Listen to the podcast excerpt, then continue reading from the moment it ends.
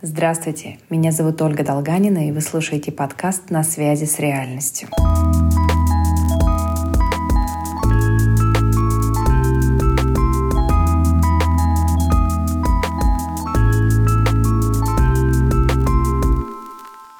И мы с вами сегодня поговорим про любовь к себе – Любовь к себе, как много в этом выражении маркетинга. Вам обязательно расскажут, что любовь к себе — это что-то про тропический гель для душа, который звучит ароматом кокосового масла и питает вас. Ну или на худой конец про ванну с пеной и бокалом вина. Ну хорошо, очень дорогого вина. Если же вы, уже более серьезный любитель себя, то вы можете знать, что любовь к себе стоит денег, и пеной здесь точно не отделаешься — все дело в практике. И нет, не в практике покупки себе цветов, очередной кофточки или похода в салон красоты. На самом деле эта практика заключается в абсолютно других действиях. Очень важно работать с собственными убеждениями, и вы можете делать это абсолютно самостоятельно. И какая практика у вас должна быть, чтобы вы практиковали любовь к себе? И первое это говорить «нет». Даже если вы ощущаете, что сильно должны сказать «да». Это практика ассертивного поведения. Она вообще очень важная штука. Ассертивностью называют проявление вежливой настойчивости.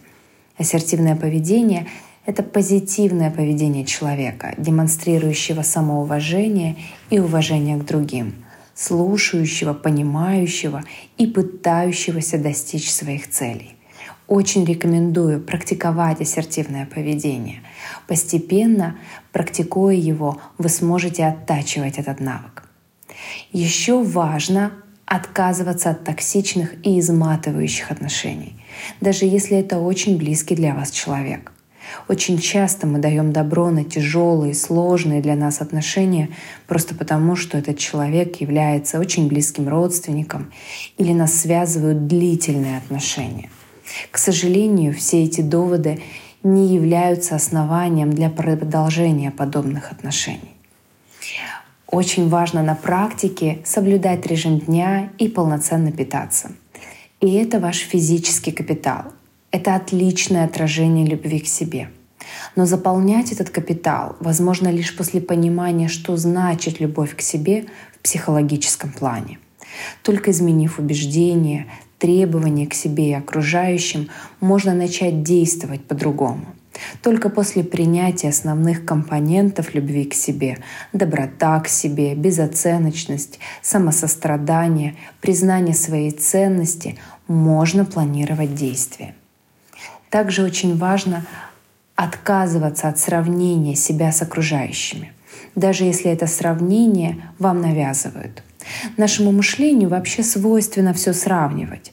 С точки зрения биологии это необходимо для постоянной оценки возможной угрозы. Но на сегодняшний день постоянное сравнение и поиск дефицитов является абсолютно губительной стратегией для любви к себе. Также очень важно испытывать негативные эмоции, но отказ от фиксации на них. Эмоции очень сильно связаны с любовью к себе — как правило, нам крайне сложно принимать себя раздраженным, злящимся, обиженным или грустным. Мы либо срочно пытаемся избавиться от этих переживаний, загоняя себя тем самым в ловушку, либо еще и испытываем стыд по этому поводу, как будто бы я обязательно должен быть в хорошем настроении. И эти убеждения всегда идут против истинной, простой любви к себе — очень важно также разрешать себе совершать ошибки. Так я позволяю себе расти. Человеку, которому сложно дается любовь к себе, он невероятно требовательный и искренне верит, что эти требования являются залогом успеха. Как будто только так он совершает действия, мотивирует себя, да и вообще развивается. Доводы в пользу любви к себе и принятие возможности ошибаться расцениваются как проявление слабости, никчемности и лени. А еще, а еще любовь к себе — это навык, который необходимо практиковать и отрабатывать в течение всей жизни. Нельзя уже просто взять и полюбить себя. Нет.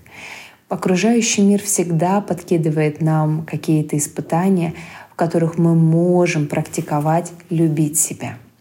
Любая забота о себе начинается с доброты, доброты к себе. Это момент, когда ваш внутренний критик замолкает и начинает говорить тот, кто готов поддержать. И какие же это будут слова?